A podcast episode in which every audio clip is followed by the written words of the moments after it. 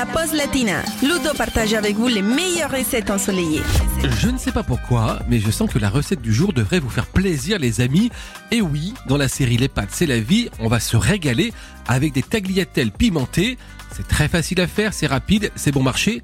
Et c'est parti, pour 4 personnes, nous avons donc besoin de 500 g de tagliatelle rosso, les tagliatelles rouges à la tomate, 2 piments rouges frais, 3 gousses d'ail, 2 boîtes de tomates pelées d'environ 400 g, 100 g de pancetta, 60 g de pecorino, 4 cuillères à soupe d'huile d'olive et enfin du persil frais. Alors on commence et on va peler et hacher finement les gousses d'ail, épépiner les piments et découper en fines lanières. Couper également la pancetta en lanières.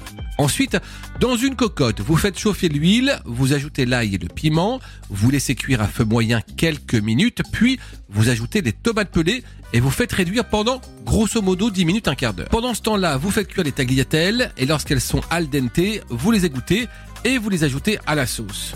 Vous rajoutez également les lanières de pancetta, vous mélangez bien tout ça et vous servez immédiatement avec des copeaux de pecorino et quelques brins de persil ciselé. Et pour l'accompagnement musical, aujourd'hui, on a choisi Ricky et Poveri.